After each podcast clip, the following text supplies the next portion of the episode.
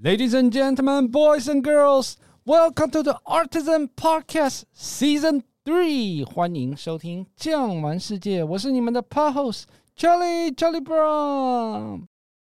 今天呢，延续上一集的主题，我们要 talk about 我们的西班牙朝圣之路。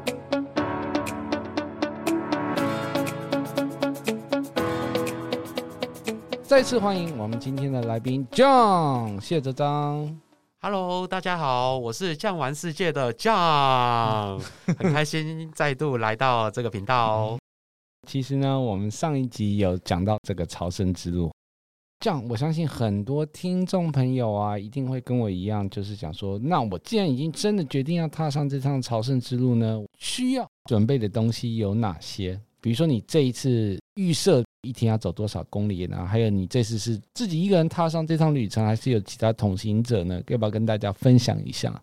好的，那我就先跟大家讲一下我自己的部分，还有建议的部分，待会我会跟大家一并的分享。而我个人的部分呢，这次我有找了三位朋友一起走，因为我觉得就是在朝圣的路上，大家要有一个伴啊，一个人一直走好像也有点孤单。好，所以大家有一个伴，可以大家一起聊天哦，这是我的想法。当然，你有时候会看到路上会有单一个体来走，每个人的目的不一样。我上次有遇到一个啊，他单一个体来走，我就问他说：“为什么你一个人？”他说：“他只是想要来一个心灵放松，因为工作压力很大，他想要自己一个边走边想事情，边看到一些新的事情，让他有更多的一些想法。” Anyway，这是我那时候遇到的一个状况。那我个人呢，这一次的规划是因为我自己有时间上的限制，所以我给自己大概是十五天的时间来去走这个朝圣之路。所谓的十五天是说从出发到回到台湾总共是十五天，还是实际上走了十五天？我本来是想说先体验一下朝圣之路，但是呢，其实我自己也想要再多走几个城市，所以我在。走朝圣之路的这一段路，我给自己十五天的时间走路。另外的十五天呢，当然就是大方的去玩，好玩很多的城市。就是我在朝圣之路，我也没有预期说我大概会走多久，自己能力会到多少。所以假设我走了十五天，剩下的十五天就是我自己旅游的时间啦。那假设我不小心啊多走了三天四天，那我旅游的时间就变少。所以我给自己一个月的时间来去走。如果上一集您有听到说，我们走的那个路线，我选择的是法国之路，全长大概八百多公里，但是呢，他要走大概三四十天啊。那我只有十五天的时间，我必须要做个抉择，所以我们就从中间的一个城市叫做雷昂里昂省开始去走这一段路，大概走了三百多公里。那当然，如果说你要走的话呢，可以有三种选择，不只是走路而已哦。假设你想要骑脚踏车也是可以哦，脚踏车是第二个选择，第三种选择可以骑马，你可以骑马一边骑马，然后去完成这个朝圣护照。那我们路上真的还是有遇到两三组的人，真的是骑马完成这一条朝圣哦。那你刚刚讲说帮自己的行李啊准备了多少东西？如果我们的听众朋友决定踏上朝圣之路的话，他是一定需要准备的。好的，那我跟大家。稍微聊一下我们要准备的行李。那当然，朝圣之路来讲，我选择是走，所以我们的脚是非常重要。大家可能会想说，那我们要走那么长，我们要穿一双比较轻松的鞋子吗？那就错了。我跟大家讲，因为朝圣之路啊，它不妨在整条路上都有很多的碎石子，所以建议大家，如果你有登山鞋或是底比较厚的鞋子，会比较好。好，曾经有试过去用那种软的鞋子去走，有没有？结果脚非常的痛。为什么？因为软的鞋子，如果你踩到硬的石头，你的脚会非常的不舒服。所以鞋子很重要。那我们要穿厚的登山鞋。那再来，如果说你有在网络上去看到说，诶，有些人都走到破皮了，脚都起水泡了，这怎么办呢？我会建议大家穿两双袜子。或是也有人分享说，脚涂一些凡士林啊，比较不容易起水泡。那当然啦，最后你再带一个针好了，不小心起水泡，你可以把它戳破。好，这是关于脚的部分。那再来呢，我们还有衣服的部分，大家都会很疑惑说，我到底要带几套？我如果全部衣服都带上的话，不好意思，这个是要背着走的，你不要开玩笑了。我自己本人是带了四套衣服，可是这四套衣服我们都需要比较有排汗类型的，因为我们一直在走，有没有？会流汗，那要让它排汗比较舒服一点，所以我大部分就是排汗为主的衣服。那当然就是说，衣服之外，我们还要带一些外套，最好是可以防风防水的。有时候风会比较强一点，防水的外套会比较方便，多功能。因为毕竟你一个背包有没有？你没有办法装太多的东西，保暖的衣服也带个一件。这是关于衣服的部分。再来呢，有人说，那我需要带登山杖吗？有就带，或是说。其实也不用带，为什么呢？我们去到当地，一支登山杖才大概十块钱欧元而已，甚至还有更便宜的，你只要买一个木棍，五块钱、七块钱、八块钱，你台湾还要运过去，浪费时间干嘛？你去那边买一支登山杖，还比我们台湾迪卡侬更便宜，还犹豫什么？就去到那边再去买也可以啊，除非你有自己很喜欢的登山杖，你一定要用它，不然其实我们到当地有没有去尝试一下？新的登山杖也是一个不错的选择。那再来就是刚刚讲到衣服，不好意思，然后又跳回来哈。衣服，你就说啊，那我衣服要怎么洗呢？我跟大家说，我们那时候还怕没有洗衣精，你知道吗？我们自己还带洗衣粉过去，结果去到现场的那个洗衣店啊，我们懒得自己手洗啊，因为每天走得很累。去到洗衣店，它有洗衣甚至烘衣的功能。结果嘞，我们想说要不要自己投那个弄洗衣粉进去？后来我们看它的那个标示，不好意思，他们每一台洗衣机有没有里面都有洗衣精的，所以你只要投钱，它就可以使用了。那那个费用大概就是它有容量，越大越贵嘛，所以大概三到五欧，给大家参考一下。所以说我们这边就帮大家解决了这个穿衣服的问题，你就是带个三四套。那我在想说，你有没有大概量过一下，说你的行李重量大概准备多少公斤？其实我在出发前，我有问过一些走过的人啊，或是网络也是有稍微爬文一下，让自己去走的时候不要那么担心。嗯，基本上建议的话，你公斤数乘以百分之十，体重的百分之十吧，应该是这个意思啊。是没错没错。那男生你觉得你比较壮一点，可以到百分之十五。可是我会建议啦，如果说你真的是去旅游的话，你就以百分之十为主，除非你要帮女士们。背一些衣服，背一些东西，那就另当别论。那你自己背好百分之十，假设八十公斤，所以我就背八公斤。那剩下的就是帮忙女性朋友有没有？如果你有带去的话，你可以帮他们背，表现你暖男的一个 分量。哎，你说你这次是四个人一起去嘛？那你们成员的男女比是两男两女呢，还是都是男生？要跟大家说一下，只有我是男生，所以所有的苦活、粗活都是我在做。所以你是去当店小二的，就对。因为这次其实我有找另外一个大哥一起去啦，至少大家比较有伴。结果那个大哥突然有事情了。所以所有的苦活粗活就落在我身上了 啊！你大概应该也是想说，哇塞，我这个是去做苦工的吧？这次啊，好。那除了这件事情以外，我相信还有一个会好奇的是说，你会不会有语言不通的问题啊？再来就是说，如果说在朝圣的路上真的很需要上洗手间呢？这个问题也请你帮大家回答一下。好的，因为我们自己在带团啊。大家最大的问题当然就是生活的厕所了。好，对于厕所来讲，我觉得在这一条我走的朝圣之路、法国之路来说是非常不用担心的。好，为什么呢？因为这条路线已经太多人走过了，它的机能全部都非常的健全。那你说厕所呢？其实有些人我是网络上看到一些分享，就说：“哎，你可以找个地方啊，真的忍不住的话，找一棵树，有没有跟你身材差不多的？你可以是 稍微遮一下。”但是老实说，我们从来没有做过，因为第一个卫生啊、美观，再来就是我会觉得也是要爱护那边的环境。所以即使再冷，有没有，我们都要冷到有厕所的地方。那你说，John 哪里有厕所吗？其实老实说，我们真的没有特别去找哪一个公厕，为什么呢？因为老实说，我们这次是非常的休闲 relax。我们每走大概两三公里、四公里左右，我们都会停一个地方，叫做咖啡厅。那我们就跟他消费一个咖啡厅，你就大概一两欧，一两欧左右点个咖啡。我有看过你在路边有没有，就是一块欧元，你喝杯咖啡上个厕所，就很舒服。当然，我们不只会喝咖啡啦，哎，再点个 cake 啊，看到那个 cheese cake 有没有？哇，那个 cheese cake 很好吃，或者说看到哇，他还有卖多地亚西班牙烘蛋，我们就觉得哎，好像也不错哎，我们就点了很多啊，就在那边休息一下。所以我们每大概四五公里啊，四公里、三公里有没有看到喜欢想坐下想上厕所就进去喝？所以其实厕所第一个不是太大的问题。再来，大家都说，哎，那语言是不是问题？哎，上一集有跟大家聊到肢体语言，好，肢体语言很重要。为什么呢？你假设你要喝咖啡，有没有？你就跟他讲说，咖啡，咖啡，咖啡。其实西班牙的咖啡就是我们的咖啡的意思。好，那你说，可是我喝咖啡，他会给什么？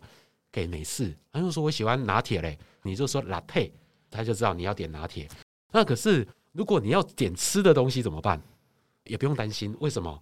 你就去到现场有没有？你直接用笔的，哎，看那个蛋有没有？他们有时候会有个展示架，用笔的都那个那个，好，那个那个他就知道，哦哦哦哦哦哦，巴雷巴雷哈，这个是我们不会语言的时候，我们用肢体语言去表达。那假设你再真的不行，有没有？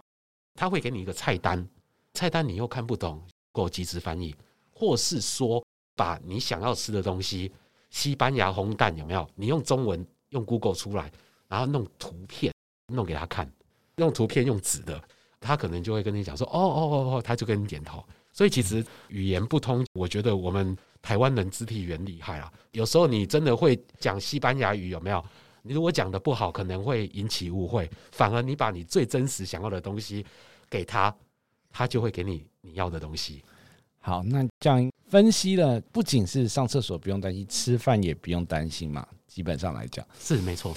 那我相信听众朋友呢，下一个想要了解的应该是住宿有关，因为住是很重要的一件事。他有地方洗澡吗？还有就是说有没有网路？刚刚讲到，因为我们要网路才能去搜寻说哦，那个照片、图片有没有？跟大家讲，其实您可以在台湾就先。找好你要的那个网路卡过去会比较便宜一点点，也比较方便啊。如果说您真的不清楚的话，有没有跟我们巨匠去做个咨询？我们也会给您一个相对的建议，不管是 WiFi 机啊，不管是网路卡，好，会给你一个比较符合您的需求。好，那再来呢？您说关于住宿的部分，我会建议大家，因为大家都会比较担心说啊，我飞过去有没有地方住？您可以先订好第一个晚上。第一个晚上，不管你是要订饭店，或是要订青年旅馆，甚至庇护所，那我最后在这一条路上啊，住最多的叫做 apartment 公寓民宿，就对 Airbnb，对对对对，它就是一整间的家庭式的房间，可以煮东西，可以洗衣服，有一个大客厅可以开 party 的，所以我们其实很喜欢住公寓，这也是因为我们这一次找四个人有没有，大家一起 share 一个公寓的好处，所以您。可以先定好第一晚跟第二晚，那其他的呢？我个人会建议可以随性。为什么呢？因为其实有些庇护所它不一定会让你预约，有一些庇护所你就算预约，可是预约完你不一定会在那个时间走到位，所以我会建议就是走到那边住到那里。在住宿的部分，第一个是旅馆，第二个是青年旅社，青年旅社对。再来就是 apartment，apartment，那最后一个庇护所啊，这差别在哪？其实取决于大家的预算。你不要说，哎，我只有这一点点钱，我可以去吗？其实都可以，省钱有省钱的方法，花钱有花钱的方法。像我们第一次在走朝圣的时候，第一晚就是住庇护所，而且我们连订都没有订，就直接去住了，就对。对，我们就当场就去尝试说，哎，请问还有没有位置？我们其实在这个部分来讲呢，庇护所你说会不会很贵？不会，它的庇护所就有点像是我们现在的背包客栈，一个人一个床位，你可能会跟其他人一起混住。那假设我们四个人，我们还有跟庇护所要求说，可不可以让我们四个人同一间？我们自己有财务上的一些东西，那庇护所他也会给你一个柜子，让你自己锁着。所以这一点是不用担心。庇护所的价钱大概一个晚上。十欧到十五欧左右，算人头的，是不是？对，没错。哦，那我这边还想到有一个问题，就是如果说啊，你真的走到一半，或者说你身体真的是太劳累了，或是出了一些什么状况，有没有办法能够找到人协助吗？还是说我有没有地方可以绕跑的？你可不可以跟大家分享一下这个资讯？哦，Cherry，你现在就想要投十步了，是不是？还 没走？好啦，那他其实帮各位听众朋友问的啦。因为老实说，我们有时候走一走，真的没有办法走那么远。预计今天要走三十公里，但是实际上脚没有办法跟上，走到十公里的时候脚不舒服了，怎么办？老实说，他有偷吃步的方法，就是说你走到哪一段有没有？嗯，你可以搭公车哦。都有公车好，你可以搭公车。然后呢，假设你觉得公车还是不适合，你还没走到公车站，你真的没有那个力气再去找公车站，因为有时候荒郊野岭怎么办呢？你先找一间咖啡厅休息一下，跟咖啡厅的人说 taxi taxi 好 taxi，然后跟他比一，是不是代表你要一台？计程车，他就会帮你叫计程车，把你送到你要去的住宿地点。所以这是第二个偷吃傅的方法。那再来就是说啊，可是啊，这样我还是很想走，但是因为我背的行李太重，怎么办？嗯，我跟大家讲，也有运送行李的服务。所以你就是说，哇，你前面这几天走的很累，你就把你的行李丢在你大厅的下面，那顺便跟那个大厅人员说，我们有行李。把你的钱丢在信封袋里面，好，那你可能网络上有看到说，哎，两欧、三欧有没有？那是好几年前的价钱了。现在大部分平均五块钱，你就把一个五欧塞在袋子里面，你说钱会不会被偷走？好，不会，因为都在大厅里面。嗯，那那些运送的人，他看到他们公司的东西，会把你送到你下一间饭店。当然，你那个信封袋你要写好你的名字啊，你下一间住宿的地点啊，他就会帮你送过去。我们真的有试过几次，哎，真的都有到哦。可是里面的钱不见了，当然那就是他的费用。好，所以大概就是五欧。我们有找过最便宜的，应该是四欧啦。可能有三欧，现在已经不多了。真的是方便为主，对不对？那其实我觉得，那你这样子基本上这个可以算是一个很休闲的散步之旅啊。对，我跟大家再分享一个我们自己研究出来一个更偷吃步的方法。假设我们隔天要走大概三十公里。但是呢，我的一群女士朋友们，她们不想走，那我们就折中。结果我们就想说啊，那我们就坐计程车坐一段好了。一台计程车我们有问过，一台计程车它大概是三十欧元而已哦。那我们一个行李多少？五欧。我们有四个人就二十欧了。再花十欧就可以叫计程车了，为什么不坐呢？可是后来我们其实也是有碍于良心的一个部分，还是要多走一下，所以我们就跟计程车讲说。那那个，我们到中间大概一半的地方，好不好？三十公里，我们就剩十五公里、十二公里。哎，这城市不错，我们先下车去吃个东西啊，然后叫计程车帮我们把行李放到我们的住宿地方啊，我们再走十二公里就好了。哎，这也是可以的哦，它是很 free 的。你就是身上只要背一个贵重的小包，就是说有时候你在背一个大包之外，你可以带一个那种类似随身的小包，就可以轻松的去走，带着水啊，带着钱啊，其实水就带一点啦。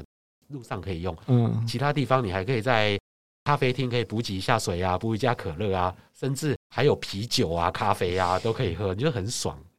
好啊，听这样分享完之后啊，大家一定都是对于这个朝圣之路真的不用太担心食衣住行的部分。这样，那你在完成这次所谓的朝圣之旅之后啊，有没有什么感言或者是想法要跟我们的听众朋友分享一下吗？好啊，其实啊，这边走完有没有？有些人就会一直问 John 说：“哎，那那个会不会很辛苦啊？要不要花很多钱啊，或者怎么样？”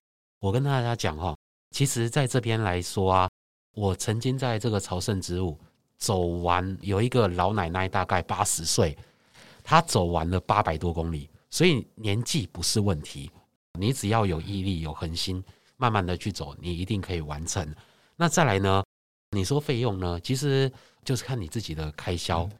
哎，这样，那你在走完这次的朝圣之路，你认为呢？如果说我们的听众朋友要去走这个朝圣之路的话，什么季节是最合适的呢？我个人认为大概是在春季。为什么呢？因为冬天太冷了。那再来夏天，呃，西班牙可以高温到四十几度，哦，又太热了。对啊，甚至今年好像有看到快飙高到五十度了，所以夏天也太热了。像这边建议大家，大概是三月底到五月中这段时间。可是这段时间虽然是最舒服的，但是我们可能要留意到，有可能会下雨，哦，所以雨具也要带的。那我自己是带着一个 Gore-Tex 的外套，就算它的下个小雨，我们至少有个 Gore-Tex 外套可以用。再来就是雨衣啊，哦，雨衣我们要稍微准备一下。好，这是那个建议大家。秋天呢？呃，秋天也还不错，就是夏天过后有没有？九月、十月、九月、十月，大概十月底开始有没有？我们开始再去走十月、十一月。十月底、十一月，对对对。春天或者是秋天是比较合适。这样刚刚聊的时候，我发现说你实际上你是光是走这个朝圣之路，你就花了十五天的时间。但是呢，我要帮我们听众朋友问一下说。如果说我们没有这么长的时间呢、我们有没有一个比较初阶版，或者是说时间比较短的版本，你可以推荐给大家的呢？其实，在整条我们走了十五天的行程来讲，我个人觉得最后的几天，大概是五天左右，我们从一个城市叫做萨瑞亚，好，上一期有跟大家提到，萨瑞亚大概一百一十公里，我们从这边走大概五天的时间，我们就可以完成了。好，所以这一段是我们最简单可以完成的，会推荐给。我们时间上有限制的朋友，所以说走了五天之外，那你还可以有那么什么其他的地方可以再加进去的？比如说弄到十天啊、十一天、十二天这样子，你有什么建议吗？那其实就跟我一样啦。假设我们有十天啊、十二天的行程，有没有？嗯，当然不只是走朝圣之路啊，我们也要去大城市去走一走啊。你也可以去马德里哦，去看看皇宫啊，去逛逛他们的街。甚至买买东西，尤其我蛮喜欢巴塞隆纳的哦，它有海边啊，还有奥莱。那重点，它街上那个氛围非常的棒，可以去旅游度假。甚至我之前还有特别跑到葡萄牙，去波多，去里斯本，好去走一走。这边其实是综合的选择，你可以选择一个城市去做旅游，这样子。其实这样讲的话，变成说你可以说马德里、巴塞隆纳。各作为你的进出点，或者是说你可以选马德里或巴塞罗那进，出来的时候选里斯本出来，这样子的话等于两边都有玩到，大概是这样子。没错没错。还有一个问题就是这一趟旅程到底花了多少钱呢？帮我们听众朋友解密一下吧。好的，那 John 这边老实说，我不是最省的，但是我花费老实说，大家听到可能会比较惊讶一点，我花了。一个月的时间，我只花了十二万左右。十二万就是含吃含住，全部都包。对，但是你自己的 shopping 不能算哦，因为你要去买包包、精品包，这个都不能算。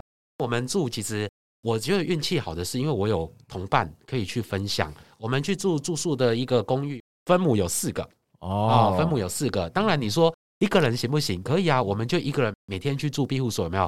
一天才十欧而已。所以这个东西就是我们有。